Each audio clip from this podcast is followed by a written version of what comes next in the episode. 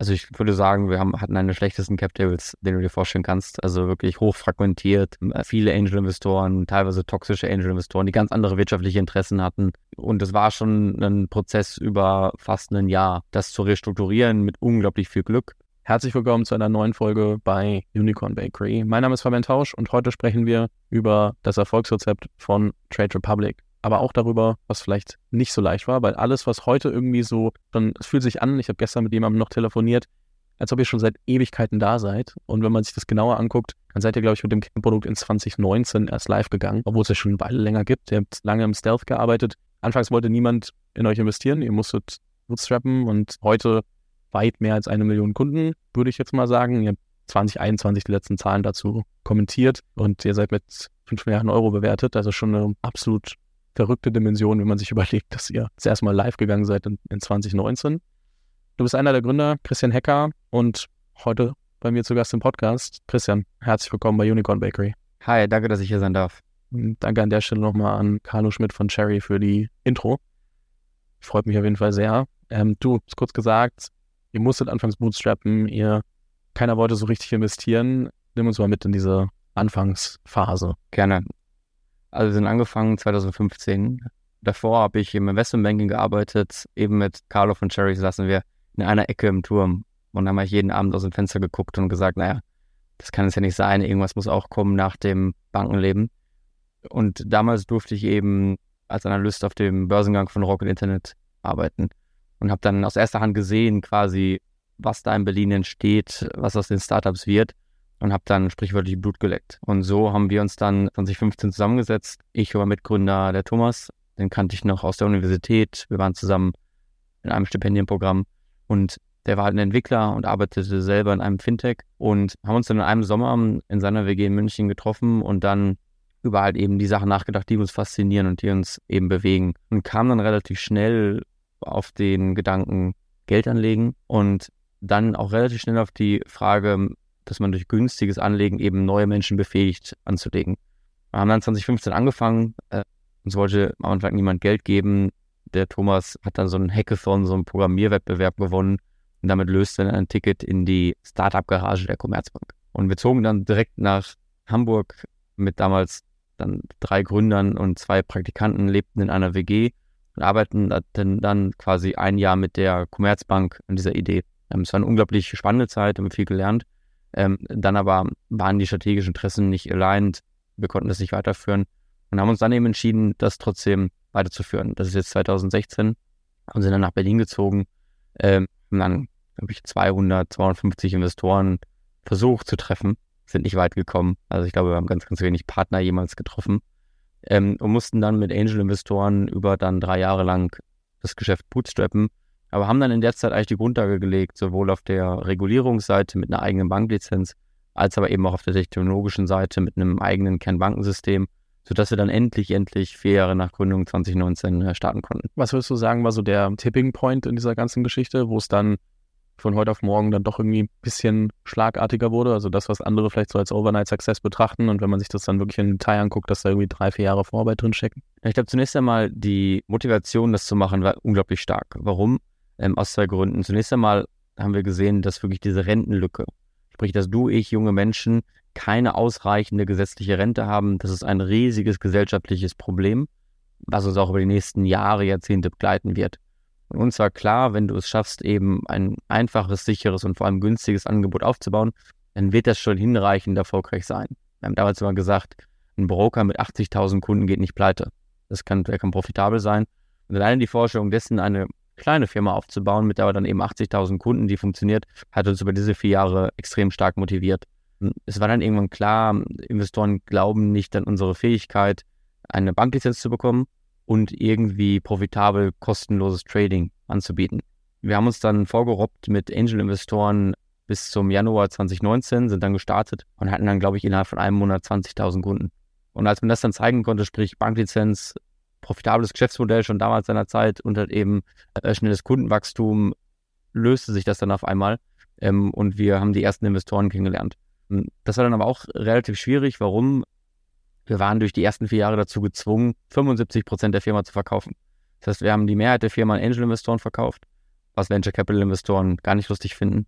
Und das war dann eine sehr, sehr lange und auch sehr ja, schwierige Phase der Restrukturierung der Verhältnisse, der Restrukturierung des Cap Tables. Gab es viele, viele Interessen. Und als das dann eben aufgeräumt war mit den Investoren zusammen, haben dann eben Creandum und Project A damals in der Series A investiert. Und ab da waren wir dann eigentlich ein ganz normales Startup. Es gibt echt viele, die sagen, oh, wenn du ein Cap-Table komplett vermasselst, dann bist du auf gar keinen Fall mehr finanzierbar. Klingt ja so, als ob wenn genug Interesse da ist und genug gezeigt wird, dass es spannend sein könnte, dass man es doch auch aufräumen kann. Also ich würde sagen, wir haben, hatten einen der schlechtesten Cap-Tables, den du dir vorstellen kannst. Also wirklich hochfragmentiert, viele Angel-Investoren, teilweise toxische Angel-Investoren, die ganz andere wirtschaftliche Interessen hatten. Und es war schon ein Prozess über fast ein Jahr, das zu restrukturieren mit unglaublich viel Glück. Da hat der Markt sicherlich auch für uns gespielt, dass das Produkt dann eben so war, wie es sich entwickelt hat. Ähm, aber heute würde ich sagen, das war auch alles andere als einfach und sicher, dass das geklappt hat. Gleichzeitig war es für uns aber immer so, viele haben da immer Angst vor, viele am Anfang zu verkaufen, aber wir haben uns immer gesagt, es ist natürlich besser, einen kleinen Teil von etwas ganz Großem zu besitzen, als einen großen Teil von etwas Wertlosem. Und deswegen war das seinerzeit eine einfache Entscheidung, auch so viel mit Angel-Investoren zusammenzuarbeiten. Ja, oder halt einen kleinen Teil von gar nicht, einen großen Teil von was, was 0 Euro wert ist, weil der halt irgendwie in die Pleite geht. Ne? Das ist auch immer so ein bisschen, ist halt echt so dieser schmale Grad von, wir, wir reden, glaube ich, in vielen Podcasts und alles immer über diese Szenarien, wo ich auswählen kann als Gründer. Ja. Und ich glaube sehr selten über die Szenarien, die häufiger sind, dass ich nicht auswählen kann. Ja, genau. Ich glaube, das ist brutal gefährlich. Und dann nehme ich mich nicht raus. Ja. Weil, ja, am Ende die wenigsten haben wirklich diese Wahl und dann geht es ja immer darum, ja, welche Marke nehme ich mit rein und welchen Investor? Du hast gesagt, in der Series A habt ihr die ersten ja. klassischeren, bekannteren institutionellen Investoren mit reingenommen. Heute, ich sage jetzt mal, es kommt in die Welt investiert, was so von den die großen Namen betrifft, ohne jetzt alle auflisten ja. zu wollen, dann sitzen wir hier eine Weile, aber ähm, ja, man, man denkt ja immer, oh, also, oder man hört ja immer, wenn du nicht in der ersten Runde schon den Namen und dann dies und ich, was würdest du da frühphasigen Gründern raten, wie wichtig es ist, auf die Namen zu achten, auf die Konditionen? Was, was spielt in dieser ersten Finanzierung wirklich eine Rolle? Also ich würde sagen, aus heutiger Sicht waren diese ersten vier Jahre vor allem auch mit diesen Angel-Investoren die beste Zeit. Warum? Wir waren eigentlich immer pleite. Monat für Monat haben da jeden Pfennig zweimal umgedreht und hatten kein Geld für Anwälte, kein Geld für Marketingagenturen, kein Geld für Freelancer und mussten wirklich echt alles selber aufbauen. Und wenn wir heute über die DNA von Trade Republic reden, jeden Monat machen wir immer so eine Welcome Session, wo alle neuen Mitarbeiter kommen. Jetzt gerade erst Anfang Mai kamen 30 neue Mitarbeiter hinzu wieder. Dann gehen wir mal da rein in diese Phase und erzählen den Leuten, dass das eigentlich die Seele des Unternehmens ist, quasi diese wirklich Hands-on-Mentalität, das Problem mit eigenen Händen anzufassen, da kreative Wege zu finden, günstige Wege zu finden, eben was selber zu bauen. Insofern haben wir da extrem viel gelernt und auch das Fundament für heute gelegt. Ich würde sagen, bei den Investoren, natürlich möchtest du irgendwie ein gutes Signaling haben, aber ich glaube, bei den ersten Investoren ist wirklich dann die Person entscheidend, nicht der Fund. Das heißt, du möchtest einen Partner haben, der ein Commitment dir und der Firma abgibt, auch dann teilweise durch schwierige Phasen zu gehen. Wir hatten damals eben Krandem und Johann Brenner und er hatte selber mal einen Broker aufgebaut in Skandinavien. Insofern kannte der das Geschäftsmodell. Ähm, und das war für uns dann im Nachhinein ein Glücksgriff, weil wir da auch durch die Anfangszeit, durch viele volatile Phasen jemanden hatten, der das sehr ruhig begleitet hat und uns geholfen hat, da Struktur reinzubringen. Und das hat uns eben sehr geholfen. Ja, und dann in späteren Runden gucken wir eigentlich immer auch noch nach den Individuen, nach den Leuten, mit denen wir dann auch über die nächsten zehn Jahre zusammenarbeiten wollen. Ich glaube, es ist ganz gut, das mal zu hören, dass es nicht immer nur darum geht, dass alles von Tag 1 an äh, grandios läuft. Eine Sache, die ich mich gefragt habe, als ich das mir genauer angeguckt habe, ihr habt über eine Milliarde Dollar Funding. Davon, ich würde mal sagen, geht bestimmt ein Teil weg für auch diese Cap-Table-Restrukturierung, Investoren rauskaufen, Secondaries, wie auch immer können wir später kurz drüber reden, was Secondaries für euch vielleicht für eine Rolle gespielt haben oder auch nicht. Gar nicht so, so entscheidend gerade. Aber, und wenn man sich dann anguckt, die Berichte, dann ist euer Jahresfehlbetrag jetzt nicht unendlich groß. Also der letzte, den ich gefunden habe, war 2021 irgendwie 35 Millionen. Sagen wir in 2022, selbst wenn ich glaube, dass ihr da smarter agiert habt und man rechnet den hoch, dann hättet ihr noch ja, weit über zehn Jahre Funding. So einfach nur mal in den Raum gestellt. Wozu, wofür braucht man so viel Geld? Ich komme aus Münsterland, aus einem wirklich kleinen Dorf und würde mich als langweiligen westfälischen Gründer bezeichnen. Was meine ich damit? Wir haben wirklich seit Tag eins darauf geachtet, dass wir gesund mit dem Geld umgehen. Wir haben nie verrückte Sachen gemacht. Haben uns immer darauf konzentriert, wirklich, was ist die Runrate und äh, wie können wir auch die neuen Ziele erreichen. In der Tat haben wir immer relativ äh, wenig verbrannt, selbst in den Boomjahren. Insofern entwickelte sich eigentlich ganz gut. Naja, wofür braucht man das Geld? Man möchte eben dann, wenn der Markt da ist, kräftig investieren. Das heißt in Infrastrukturprojekte, das heißt in neue Märkte, das heißt in neues Marketing, in Talente. Und ich glaube, vor allem im Bankenbereich muss man sehr, sehr langfristig eben investieren. Wir hatten das Glück, dass in der Vergangenheit die Sachen, die wir dann investiert haben, auch relativ schnell ökonomischen Impact hatten. Deswegen ist dann der Burn nicht mitgezogen. Äh, aber eben diese Kraft zu haben, ist entscheidend. Ich glaube, vor allem im aktuellen Marktumfeld, äh, ich glaube, der Funding-Markt ist nicht mehr das, was er immer war. Das wissen wir alle. Und jetzt eben in dieser Marktphase dazu stehen, mit eben dann einer wirklich mehrjährigen Runrate, währenddessen der andere Markt vielleicht konsolidiert oder Wettbewerber gar nicht mehr im Markt sind, ist eine extrem spannende Phase, um wirklich eine große Firma aufzubauen. Und sind da eben auch sehr froh, dass wir ähm, noch im Sommer letzten Jahres eine Finanzierungsrunde mit dem kanadischen Pensionsfonds machen konnten. Haben da 250 Millionen nochmal eingesammelt mit einer Upround. Das heißt, die Bewertung ist gleich nach oben gegangen. Zu einem Zeitpunkt, als Robinhood, also unser amerikanisches Vergleichsunternehmen, schon 80 Prozent eingebrochen war. Und so versucht man eben das Fundament zu legen für die nächsten Jahre. Ähm, du hast gerade eine Sache angesprochen, die ich auch ganz spannend finde, und zwar das Thema Robinhood als, als Vergleich. Zwischenzeitlich mal irgendwie 45 Milliarden an der Börse wert gewesen. Gestern Nacht, als ich geguckt habe, irgendwie knapp über sieben Milliarden Dollar. So, wie schaust du dir so eine Entwicklung an und was bedeutet das für, also welche Gedanken macht man sich anhand von Wettbewerb, wenn man sieht, okay, boah, die haben jetzt 6 Milliarden Funding, irgendwie ein bisschen drüber, sind irgendwie 7 Milliarden irgendwas wert, waren mal 45 wert. So, was für Fragen stellt man sich da selbst? Ja, also zunächst einmal Robin ein Riesenvorbild. Ich glaube, was die erreicht haben, auch bisher in Amerika, was das Thema Größe angeht, was das Thema kulturelle Relevanz angeht, muss es ein Vorbild sein. Und ich glaube, die haben auch einen herausragenden Job gemacht, hatten sicherlich auch ein bisschen wenig Glück in letzter Zeit. Ähm, aber trotzdem ist es ein total tolles Produkt, ein total tolles Unternehmen. Und man sieht sicherlich dort auch die Benchmark, äh, wo sich so ein Modell eben hinentwickeln kann und versucht dann da ein Stück weit eben auch nachzueifern, obwohl natürlich Deutschland auch anders ist. Ähm, am Anfang war es eine große Bedrohung. Robin Hood hat eigentlich immer damit geliebäugelt, nach Europa zu gehen, nach Deutschland zu gehen, was dann sicherlich in den Anfangsjahren extrem schwierig gewesen wäre für uns. Äh, haben sich dann, glaube ich, selber schwer getan mit der Komplexität. Aber da gibt es auch dann das Scharmützel. Wir waren damals, damals auf der Series B-Runde im Silicon Valley auf Fundraising. Das haben die dann mitbekommen und haben dann hier Leute nach Deutschland geschickt, um Markt, Marktforschung zu machen und die Story zu liegen, dass sie in Deutschland kurz vor Launch sind. Was dann in unserem Fundraising-Prozess extrem schwierig war, das zu beantworten. Also irgendwann taucht man dann da eben auch auf dem Radar auf und dann ergibt sich ein gesunder Wettbewerb. Und ich würde sagen, heute stehen wir da und fühlen uns wohl in Europa und ja, hoffen, dass dann eben sich da für beide Unternehmen in beiden Märkten tolle, tolle Möglichkeiten ergeben. Habt ihr hier ein Angebot von denen bekommen, dass sie sagen, okay, komm, wir bauen den europäischen Markt nicht selber, sondern wir überlegen, uns zusammenzuschließen?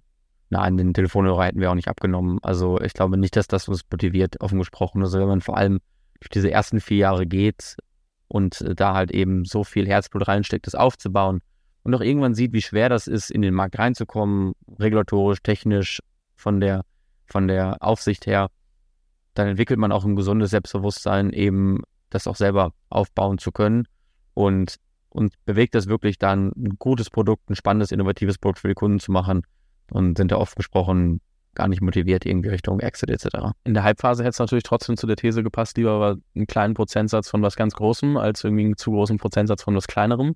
Jetzt nicht, um euch irgendwie zu nahe zu treten, ja. aber in dieser Halbphase war Robinhood natürlich auch riesig. Ja. Das heißt, hätte ja schon das Gefühl gegeben von wegen, ach, boah, wir haben die Möglichkeit jetzt da irgendwie zusammenschließen, noch schneller. Hätte ich, also ich hätte zumindest drüber nachgedacht, egal was die Vorgeschichte wäre, also so vom, vom Gefühl her, weil es ja natürlich auch zu dieser These passt. Aber lass uns mal nicht so viel über, über Wettbewerber reden, das ist, glaube ich, nur halb so spannend. Du hast gesagt, ihr habt viele Wetten gemacht, die dann irgendwie erstaunlich gut funktioniert haben. Wenn ihr euch Gedanken gemacht habt über die Wetten, die ihr abschließt und wo ihr sagt, okay, da investieren wir jetzt als Firma Geld und auch Ressourcen. Wie evaluiert ihr, ob die Wette eure Zeit und euer Geld wert ist? Also zunächst einmal, auf jede Wette, die funktioniert, kommen 20 Wetten, die nicht funktioniert haben. Also man fühlt sich ja schon ziemlich dumm, sehr oft, wenn Sachen eigentlich obviously nicht funktioniert haben. Und das hammelt einen dann immer. Schon sehr, wird man sehr demütig. Nein, also wir haben uns die blutige Nase sehr oft geholt. Ja, also ich glaube, die Wetten, die funktionieren, da muss man auch sehr offen drüber reden. Die Hälfte ist Können, die Hälfte ist Glück. Also das Market Timing, die richtige Sache an der richtigen Stelle zur richtigen Zeit zu launchen, ist ein nicht zu unterschätzender Faktor. den man hat. Und wir hatten sicherlich dann auch die Fortune, dass in den letzten drei, vier Jahren, wo halt eben wir dann auch gestartet sind, das Thema Anlegen vor allem auch für junge Leute relevanter wurde. Und dann kommt eben irgendwann das eine zum anderen und irgendwann hat man natürlich dann auch in dieser Weise Netzwerkeffekte, sodass es dann durch ja, virales Marketing einfach solche Wachstumseffekte gibt, dass die Sachen dann fast schon automatisch funktionieren. Naja, wir fragen uns eigentlich immer, ähm, lösen wir wirklich ein Kundenproblem? Das will wahrscheinlich jetzt viele Fintechs über sich behaupten, und trotzdem kann das jeder für sich beurteilen. Ich meine, dass oftmals auch Startups etablierte Bankprodukte nur in einem neuen Gewand verkaufen was dann kurzfristig vielleicht funktioniert, aber nicht wirklich disruptiv ist. Und wir versuchen wirklich immer wieder menschliche Probleme zu nehmen und die dann durch Technologie zu lösen. Lass mich das greifbar machen. Wir bieten seit etwas weniger Monaten sogenannten Bruchteilehandel an. Das heißt, du kannst eigentlich jeden Eurobetrag in jede Aktie investieren. Das ist insofern relevant, als dass natürlich manche Aktien schlicht zu teuer sind, dass du sie kaufen kannst. Eine Zeit lang war Tesla bei 400 Euro, Paradebeispiel Berkshire Hathaway, das ja mehrere tausend Euro kostet. Und es sind tolle Unternehmen, die sich dann aber quasi du, ich manchmal nicht leisten können. Und darüber hinaus ist es eigentlich unmenschlich. Bedeutet, niemand wacht auf und sagt morgens, ich würde gerne drei Tesla-Aktien besitzen. Leute wachen auf und sagen, ich würde gerne 1000 Euro in Tesla investieren. Und von diesem menschlichen Problem sind wir ausgekommen und haben dann wirklich anderthalb Jahre an diesem Projekt gearbeitet äh, und haben da viele regulatorischen, steuerlichen, technischen Probleme gelöst, sodass das dann endlich live gehen konnte mit viel Mühe. Und heute ist das eigentlich die beliebteste Orderart, die vor allem das für Anfänger noch viel verständlicher macht, da reinzugehen. Und ich glaube, da versuchen wir immer über Probleme nachzudenken, dass wir wirklich gucken, wo hat man Edge und wo macht man etwas besser für den Kunden, was vielleicht andere qua ihrer technischen oder regulatorischen Bedingungen gar nicht machen können. Fair. Hast du eine Wette im Kopf, die komplett schief gegangen ist? Also ganz viele Sachen. Ne? Ich glaube, vor allem, wenn man irgendwie expandiert geografische neue Märkte, hat man starke Thesen, was funktioniert, nicht funktioniert. Und dann positioniert man sich falsch in einem Markt und dann funktioniert das gar nicht. Ja, ähm, da muss man alles restrukturieren, dann auch manchmal leider das Team umbauen, um da eben dann wieder auf einen guten Fuß zu kommen. Ich glaube, heute haben wir das in vielen Märkten erreicht, aber die Phase dahin war auch extrem anstrengend und extrem auch intensiv da reinzugehen. Darüber hinaus, glaube ich, muss man sich auch immer an die Marktphase anpassen, nicht? Also ich glaube, das, was vor zwei Jahren richtig war, im Zweifelsfalle, ja, zu investieren, ist dann in der aktuellen Phase vielleicht nicht mehr richtig und da muss man da eben auch aus die Schlüsse ziehen und sich ein Unternehmen neu aufstellen. Was waren die härtesten Entscheidungen, die du so im letzten Jahr treffen musstest? Also ich erinnere mich noch immer daran, der aller, allererste Hire war vielleicht nicht die härteste Entscheidung, aber eigentlich so die härteste Aufgabe. Es war ein Entwickler, es hat, glaube ich, ein halbes Jahr gedauert, diese Person davon zu überzeugen, so verrückt zu sein, bei uns mitzumachen. Ich glaube, ich hatte drei Abendessen mit der Familie und der Frau und äh, da reinzugehen. Also ich glaube, alle Sachen Richtung Personalentscheidungen sind brutal schwer, weil was wir heute sehen, und da sind wir auch sehr, sehr glücklich, dass ein guter Leader die Bar total resettet in der Firma. Ja, der definiert ganz neu, was gut ist, der definiert ganz neu, was Talent heißt und beeinflusst damit eigentlich einen ganz, ganz großen Teil der Entwicklung. Und manchmal liegt man eben richtig, manchmal liegt man da eben äh, nicht richtig. Da muss man auch als Gründer, glaube ich, sehr viel lernen. Ja. Ich beschreibe das immer wie so eine Farbe der Phase der Pubertät, wo man gar nicht weiß, wer man ist, welchen Managementstil man hat. Man probiert da verschiedene Sachen aus und irgendwann, und da sind wir gerade auch, glaube ich, in der Phase, findet man dann seinen eigenen Stil und baut es dann auf. Aber alle Sachen mit Personal sind wirklich sehr, sehr schwierige Entscheidungen immer. Du hast gerade gesagt, also beziehungsweise du hast vorhin gesagt, ihr habt 30 Leute diesen Monat eingestellt und ähm, irgendwie zur Hochzeit waren es vielleicht mal 50 pro Monat, die ihr mit, mit aufgenommen habt.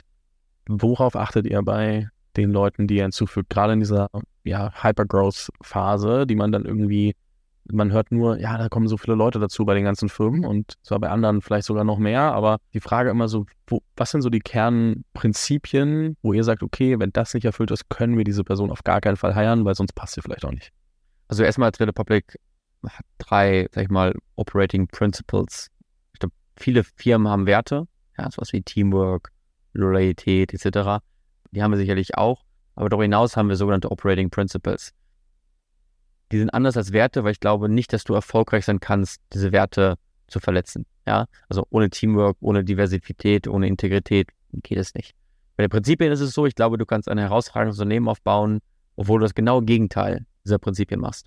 Von daher sind die eine sehr bewusste Wahl, die dich erfolgreich machen und die auch deine DNA ausdrücken. Unsere Prinzipien sind quasi Everyday is Day One von Facebook geklaut, sprich dieser unglaubliche Enthusiasmus, dieser Bias to Action, dieser Optimismus auch, durch das ganze Problem zu kennen, da war loszulaufen. Ähm, der zweite Prinzip ist Be an Owner, sprich, dass man wirklich sich für das gesamte accountable fühlt, dass man extrem nah dran ist und dass man nicht nur seine kleine Teilaufgabe macht. Und das dritte und schwierigste Prinzip, benannt nach einem Buch von Frank Slutman, das ich sehr empfehlen kann, Amp It Up. Amp It Up ist äh, diese unglaubliche Gier zu gewinnen, diese unglaubliche Gier, seine Komfortzone zu verlassen, die Extrameile zu gehen und vor allem auch die Intensität zu erhöhen. Wir sagen immer, du willst nicht die Person sein, die montags morgens in ein Meeting kommt und irgendwie vor Wochenende noch ein bisschen geredet ist und dann die ganze Energie rauszieht, sondern du willst die Person sein, die die Temperatur anhebt, die Intensität erhöht. Und da haben wir jetzt über die letzten anderthalb Jahre verschiedene Interviewstile uns angeeignet, die uns helfen, so ein bisschen darauf zu achten. Das ist nicht perfekt, da macht man auch natürlich Fehlentscheidungen ähm, und auch Überraschungen, ja, wo man denkt, das klappt vielleicht nicht ganz so gut. Auf einmal ist das dann ein Rockstar. Von daher muss man sich da auch diese Ehrlichkeit geben. Äh, aber über die Jahre hinweg haben wir da viel entwickelt. Und dann gibt es immer noch bei uns in fast jedem Prozess einen sogenannten Bar Raiser. Das ist dann eine Person außerhalb des Departments, die wir in einem Pool definieren, die, die unsere besten Mitarbeiter sind. Und die gehen da rein und das ist dann meistens das tougheste Interview. Und der Bar Raiser kann die komplette Interview-Panel überstimmen. Das heißt, wenn der sagt Nein, dann wird diese Person nicht eingestellt, obwohl das davor vielleicht alles grüne Lichter waren. Ähm, und so versuchen wir zumindest die Qualität hochzuhalten.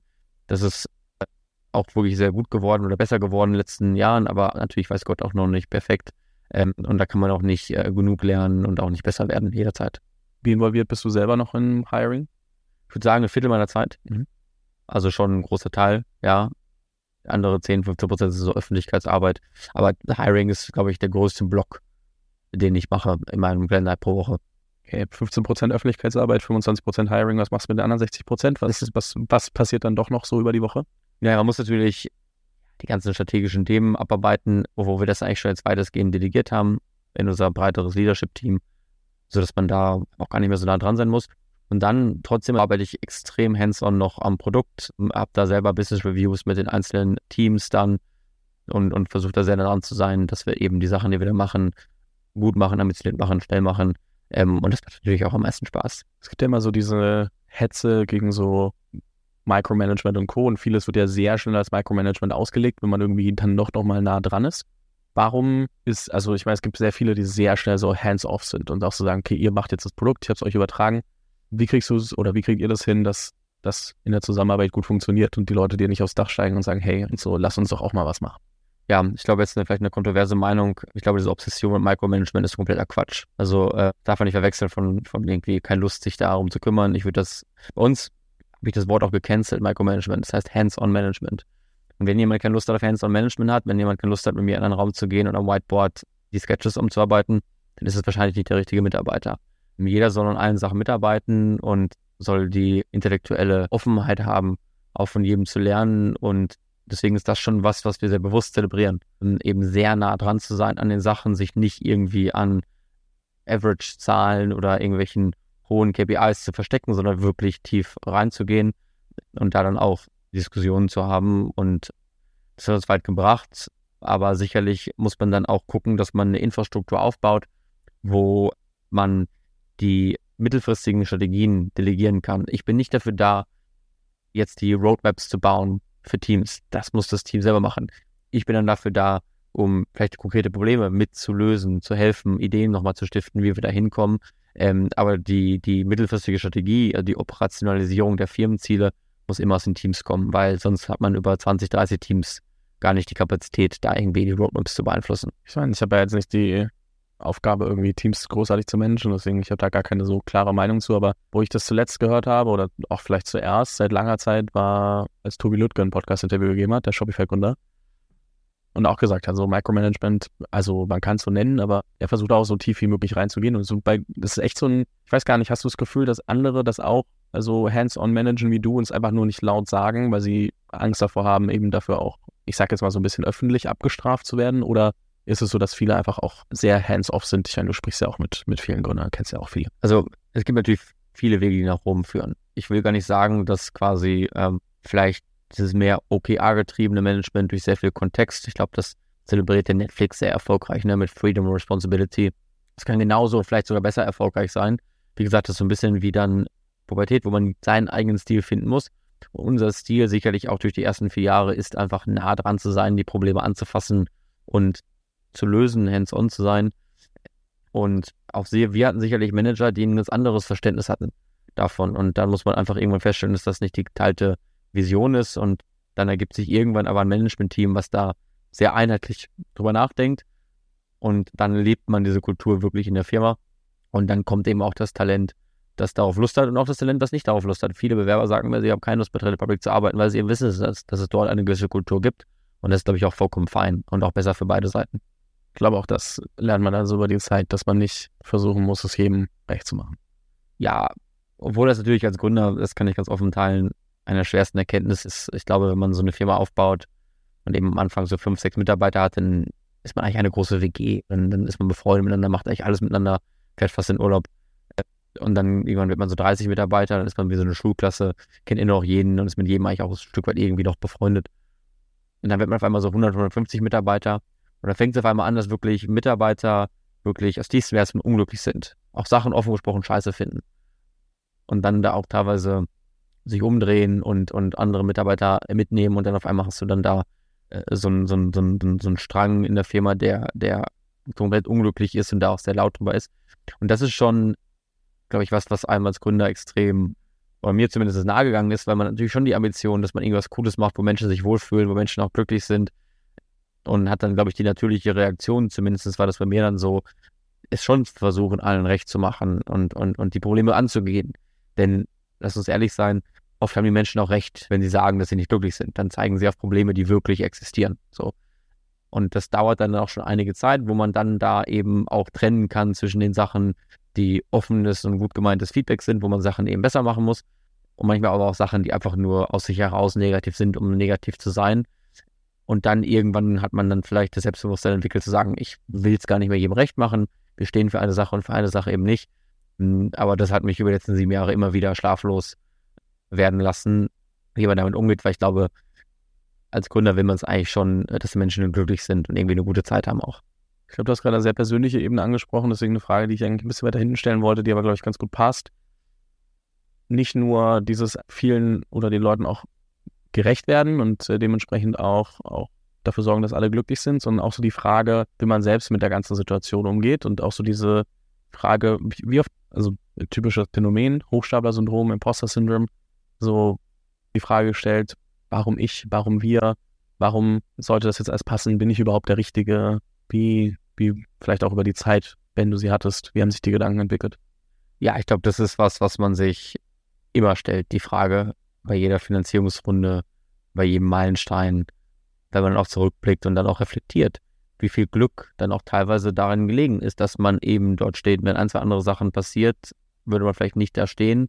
Ähm, und ich glaube, man muss einfach mit dieser brutalen Demut an die Sachen rangehen. Weil offen gesprochen, ja, wir haben viel Geld eingesammelt, wir haben tolle Investoren, aber ehrlicherweise haben wir noch nichts erreicht. Das sind alles irgendwelche Excel-Zahlen, ja, die haben sich noch nicht materialisiert.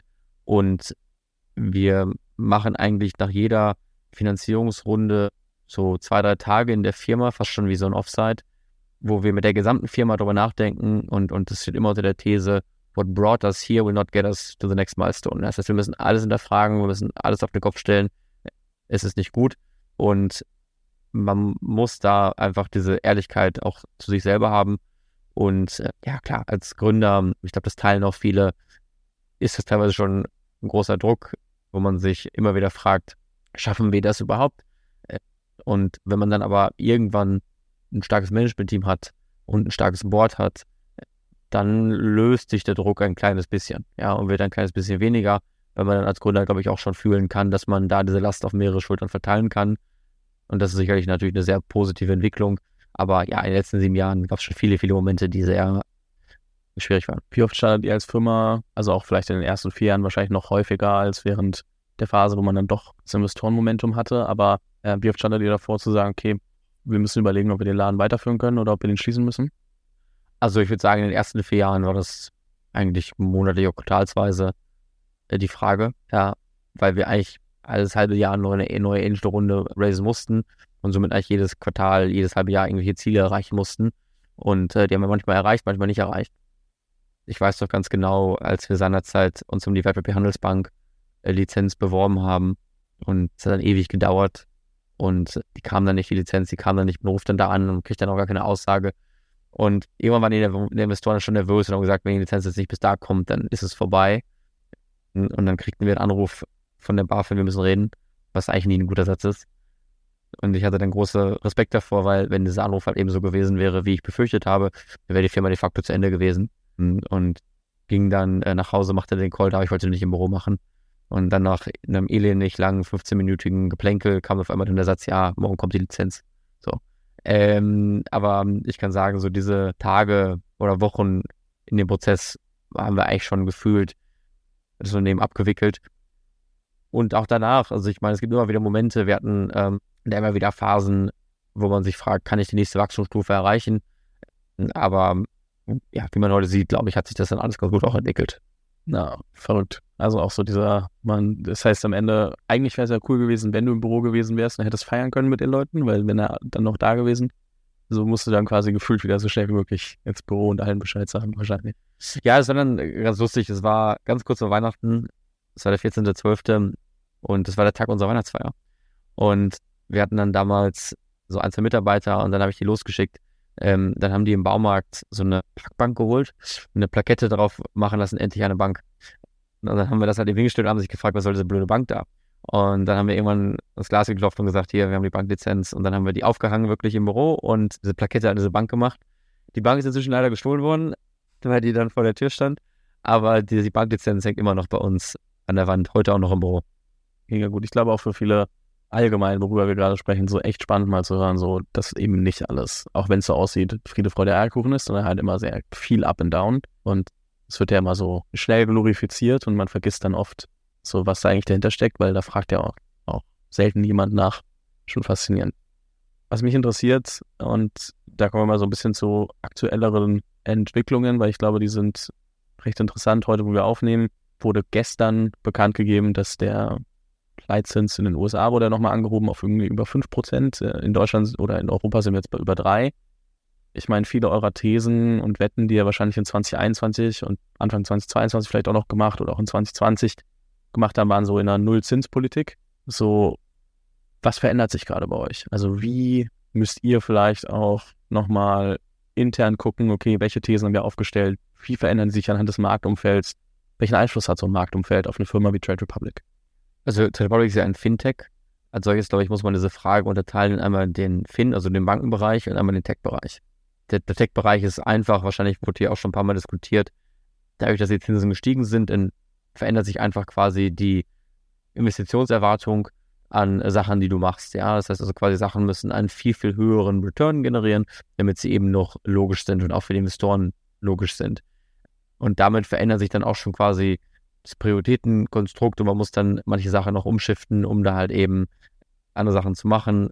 Auch wir haben da quasi uns immer wieder gefragt, arbeiten wir an der richtigen Sache mit den richtigen Leuten zur richtigen Zeit?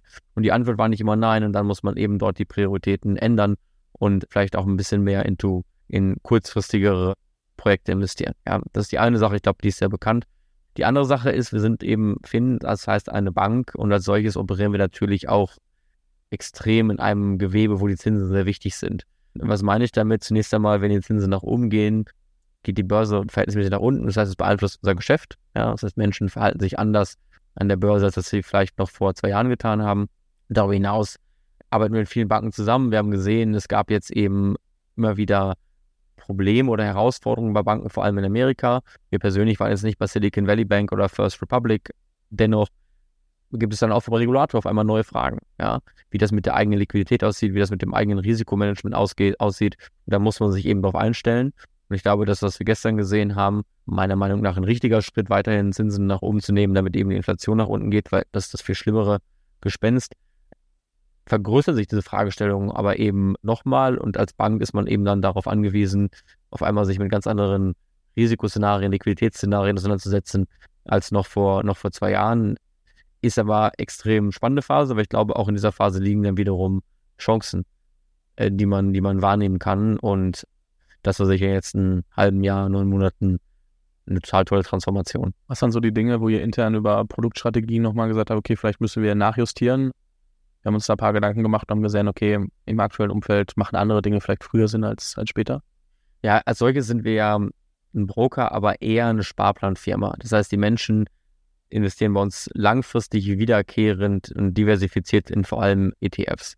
Und da war natürlich schon die Frage, ändern die Menschen jetzt ihr Investitionsverhalten? Vielleicht gehen sie auch weg. Insofern haben wir am Anfang auch viel in Education investiert, um Leuten einfach auch zu zeigen, dass genau jetzt der richtige Zeitpunkt ist, weiter zu investieren. Heute kann ich sagen, dass die Menschen eigentlich ihr Verhalten nicht groß geändert haben, ja, und immer noch sehr, sehr nachhaltig und wiederkehrend investieren.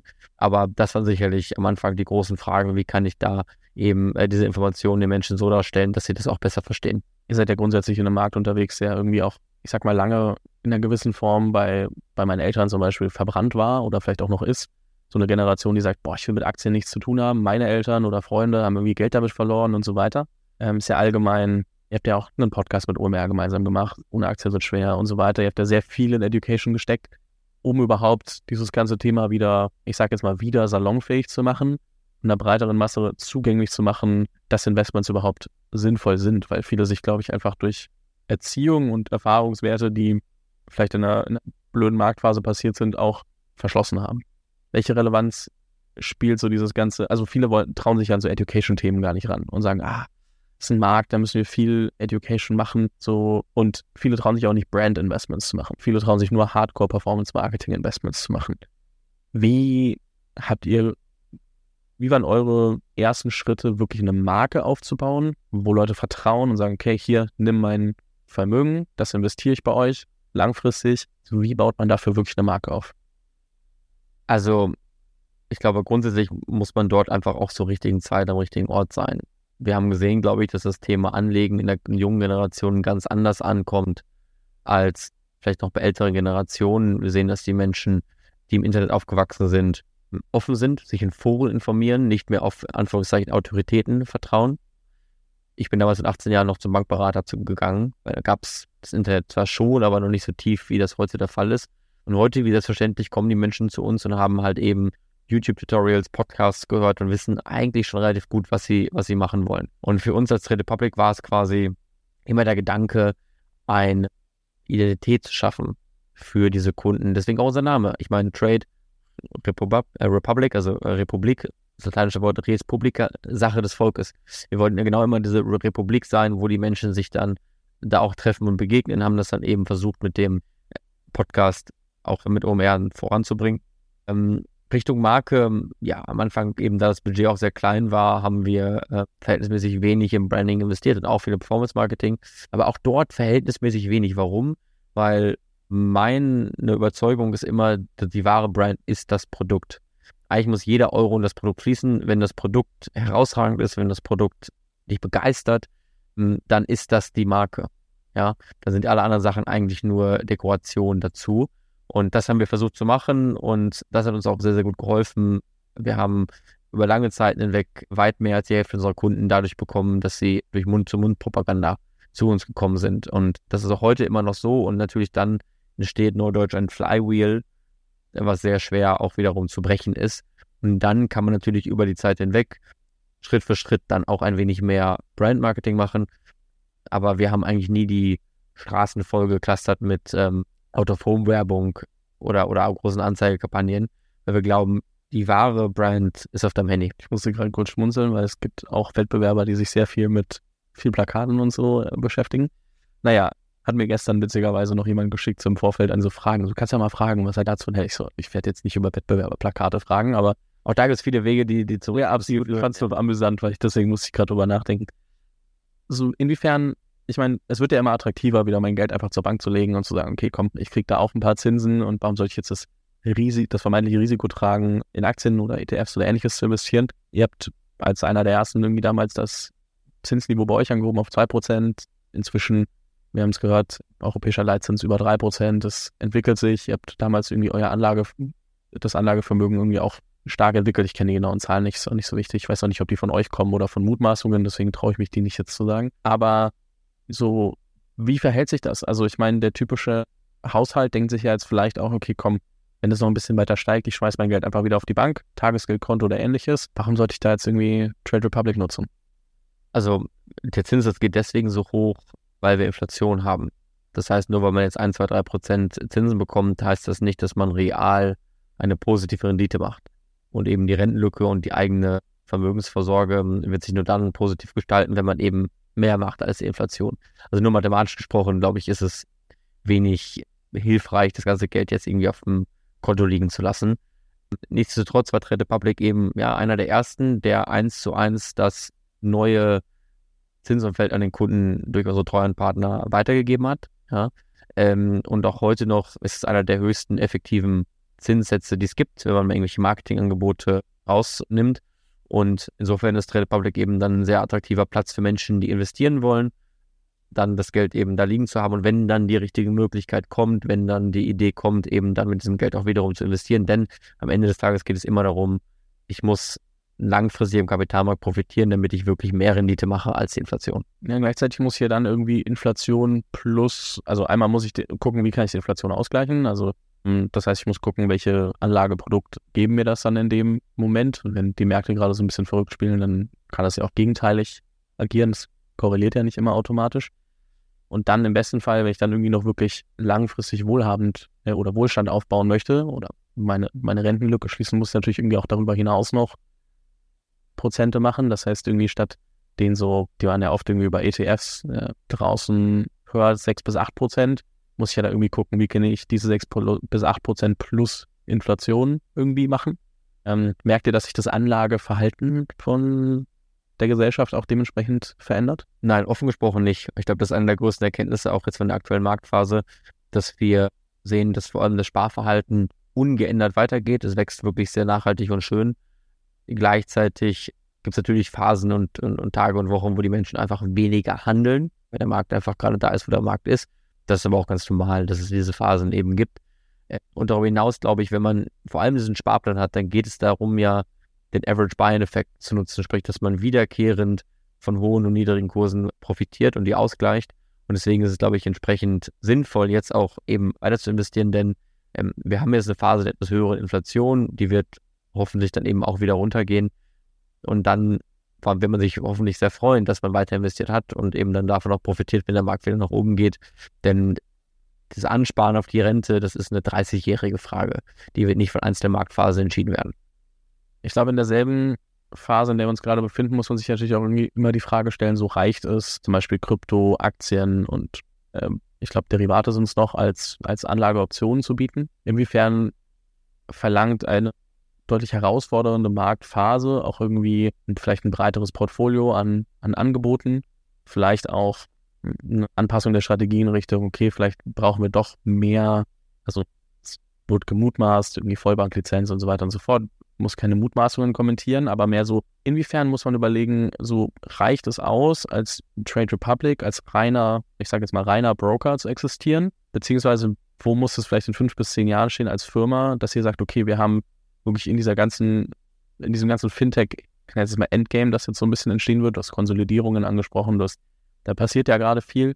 So wann und wie, was, was glaubt ihr ist nötig, um da wirklich eine Berechtigung zu haben, zu sagen, okay, wir sind der Player, der auf jeden Fall übrig bleibt?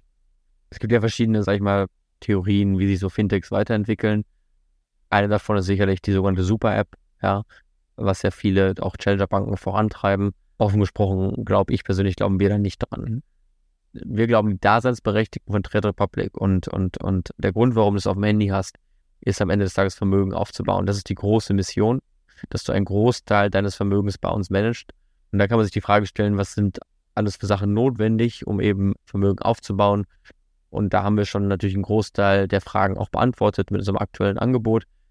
Aber es geht auch immer weiter und wir haben natürlich auch deswegen so viel Geld eingesammelt, weil wir da sehr starke Ideen haben, wie sich das weiterentwickeln muss um dann wirklich nachhaltig für jeden in der Gesellschaft da zu sein. Es ist die Frage, wie erreiche ich mehr Menschen in der Mitte der Gesellschaft, die vielleicht gar nicht so nah dran sind, auch mit den mathematischen Sachen, nicht mit den Prozenten sich wohlfühlen. Wie baue ich eine Plattform auf, die es schafft, den Leuten sehr einfach zu diversifizieren? Und da arbeiten wir dran und dann werden über die nächsten Jahre hinweg sicherlich Sachen kommen. Und wenn man das dann verbindet, sprich diese Strategie mit dann der immer größer werdenden Rentenlücke und auch der Tatsache dessen, dass sich immer mehr junge Leute bewusst werden, dass die Zukunft eben nicht sicher ist und dass sie vorsorgen müssen, dann ergibt sich da, glaube ich, ein relativ spannender Markt heraus, den wir dann hoffen, auch weiterhin bespielen zu können. lass uns mal ein bisschen weg von dieser aktuellen Marktthematik und was für euch bedeutet. Was mich auch interessiert ist, ich meine, ihr seid eines der gefragtesten Unternehmen so in der deutschen Startup-Szene und eins der wahrscheinlich auch bekanntesten Startups inzwischen mit Abstand. Wie nimmst du das deutsche Ökosystem wahr? Ich meine, ihr habt jetzt viel mit globalen Investoren gesprochen, dadurch wahrscheinlich auch viele globale Gründer kennengelernt, auch wenn ihr sehr fokussiert seid auf das, was ihr macht. So, wie ordnest du uns hier so in, in Deutschland ein? Also ich bin vor sieben Jahren nach Berlin gekommen mit einer kleinen Reisetasche und da hat sich schon sehr viel entwickelt. Was die Unternehmen angeht, was die Talente hier angeht, die hier sind, die sich erstmal im Markt entwickelt haben, aber eben auch von außen reingekommen sind. Was Investoren angeht, ja, die hier sind und inzwischen auch aktiv investieren, nicht nur bei Trade Public, ich glaube in den ganzen Markt. Das ist schon ein anderes Ökosystem als noch vor fünf Jahren. Und ich glaube, dass das in der Geschwindigkeit besser geworden ist, macht einen mutig und, und, und hoffen, dass da viele Sachen noch besser werden. Plus es scheint ja jetzt so eben auch, dass die Regierung den Ball aufnimmt und manche Probleme wie Mitarbeiterbeteiligung löst. Gleichzeitig muss man aber auch sehr ehrlich sein zu sich und sagen, naja, wir sind gewachsen, aber die anderen sind schneller gewachsen. Also das Ökosystem und die Venture Capital Investitionen in Amerika sind im gleichen Zeitraum einfach noch stärker gewachsen. In Asien sowieso. Das heißt, obwohl wir hier auf einem guten Pfad sind, haben wir eigentlich weiterhin relativ an Anschluss verloren. Und wir zumindest haben immer versucht, uns dann eben auch zu benchmarken mit amerikanischen Firmen. Deswegen haben wir eben auch so viele amerikanische Investoren, um da so ein bisschen den, den Spirit mitzunehmen. Aber unterm Strich, glaube ich, haben sich viele, viele Sachen richtig entwickelt. Dass wir hier heute sitzen und äh, in so einem Podcast drüber reden, ist, glaube ich, auch eine dieser positiven Entwicklungen.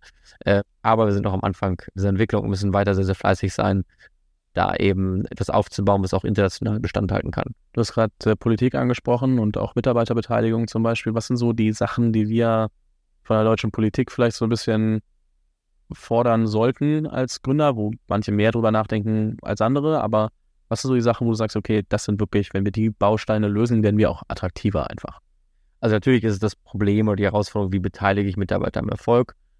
Da machen wir jetzt eben erste Schritte, aber das ist sicherlich einer der Kern- Faktoren. Ich meine, wenn ich heute eine Führungskraft einstellen möchte aus Amerika, um der dann ein quasi gleichwertiges Angebot zu machen, muss ich als Firma qua der Steuern viel, viel mehr zahlen. Das kann ich einmal machen, zweimal machen, dreimal machen, aber beim zehnten Mitarbeiter sagt dann auch mein Board, das macht ökonomisch keinen Sinn mehr. Insofern bin ich da irgendwo limitiert. Das müssen wir dringend lösen. Äh, das zweite Thema ist das Thema der Einwanderung und auch der Arbeitserlaubnis das ist einfach schwierig, äh, vor allem wenn man aus Asien Leute, Leute einstellen möchte, aus Lateinamerika Leute einstellen möchte. Das dauert teilweise ein halbes Jahr, bis da irgendwie Leute auch dann anfangen können zu arbeiten.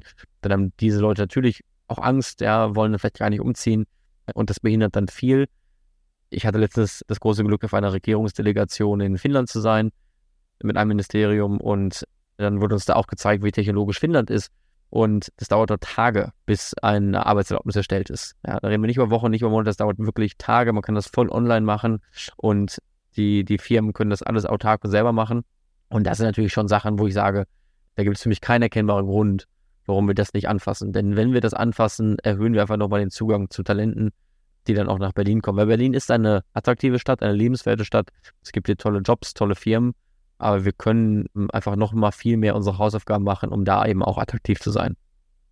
Ich glaube auch viel passiert. So, ich meine, ich wohne jetzt auch seit keine fast sechs Jahren hier und von irgendwie keine Ahnung, was Startups sind, bis hin zu wir sitzen heute hier. Aber auch das Gefühl, dass es sich schnell entwickelt. Aber ich war jetzt zuletzt auch in New York und habe schon auch das Gefühl, es ist nochmal ein anderer Schnack und das ist wahrscheinlich nochmal was anderes als Kalifornien so. Und wenn ich dann mit den globalen Playern spreche, dann fällt mir schon auch auf, viele deutsche Gründer sollten öfter mal über den Tellerrand hinausschauen. Und das meint nicht nur die USA, das meint auch Europa und ähnliches, sich anzugucken, weil ich das Gefühl habe, dass wir uns des Öfteren auch so ein bisschen im Kreis drehen. Einer der Gründe, warum ich inzwischen eine deutsche, eine englische Episode veröffentliche, weil ich das Gefühl habe, so die globalen Player muss man kennenlernen. Man sieht es ja auch bei euch, so die groß, also die Investoren, die in späteren Runden dazu kamen.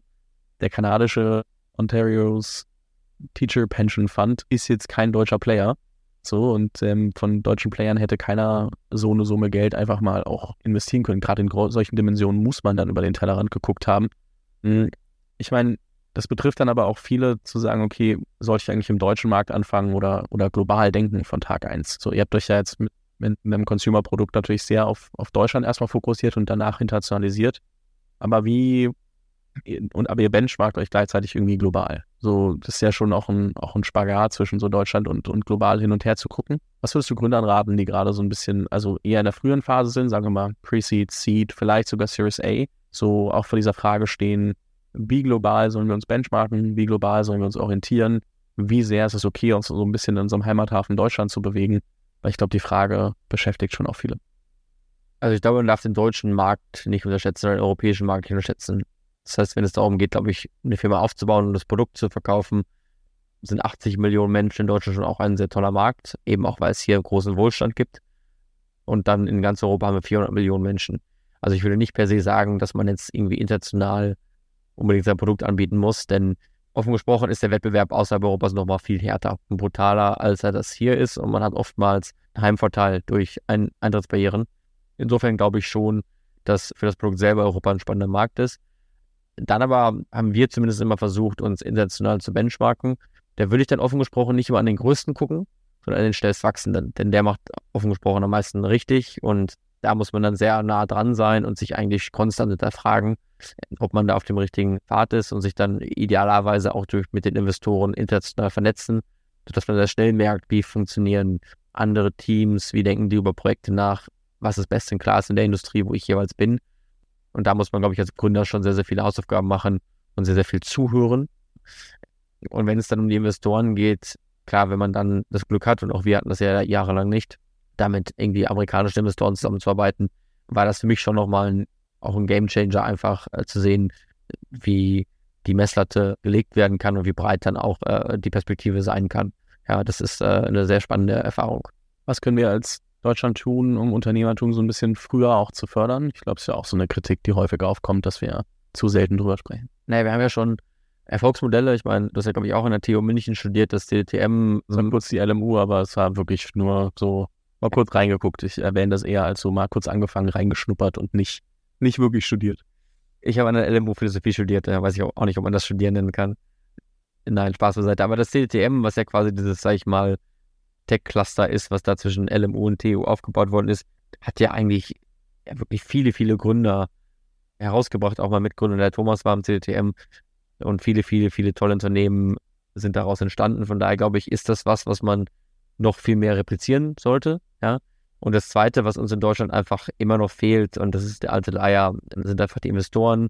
Ich glaube, in der Seed-Phase gibt es schon eigentlich jetzt hier einen ganz guten Markt, aber vor allem, wenn es darum geht, dann Anschlussfinanzierung zu machen, fehlt uns da viel und es ist für mich auch einfach schwer begreiflich, wie die Politik dem im Wege stehen kann und es zum Beispiel ja großen Rentenkassen und Versicherungen eben verbaut, in solche Assetklassen wie Venture Capital zu investieren da ist das, wo ich in jedem oder allen Gesprächen immer versuche, auch Werbung für zu machen.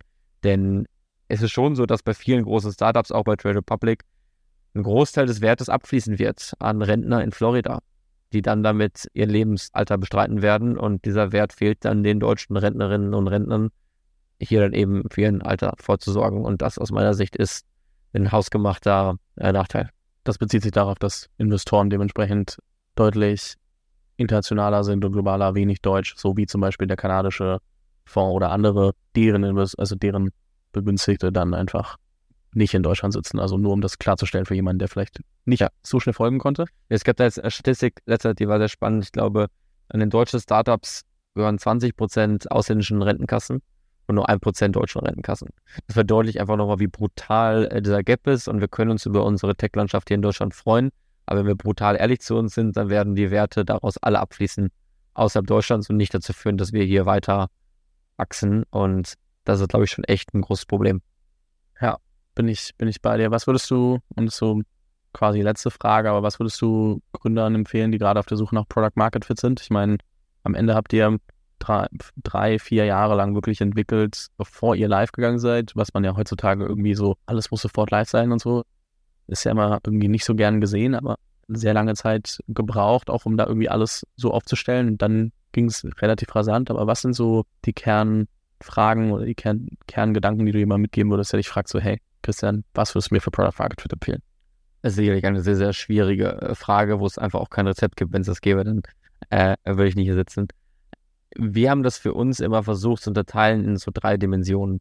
Äh, es gibt eine Price Disruption, sprich ein existierendes Angebot identisch anzubieten, aber einfach deutlich günstiger.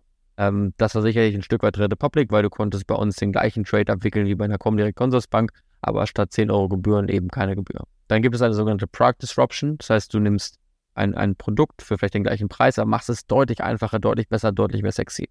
haben wir aus unserer Sicht ein Stück weit auch gemacht, weil einfach das Onboarding schneller war, ähm, weil einfach die Transparenz besser war und zwar alles viel nutzerfreundlicher. Und dann gibt es eben die dritte Kategorie und das sind quasi neue Märkte zu kreieren. Das hat zum Beispiel YouTube gemacht, das hat zum Beispiel Facebook gemacht. In meiner Wahrnehmung konzentrieren sich viele Menschen immer viel zu sehr auf diesen dritten Bucket, die dann meinen, sie würden durch eine weltverändernde Idee ein eigenes Produkt vertical erschaffen, was es vielleicht so vorher noch nicht gab.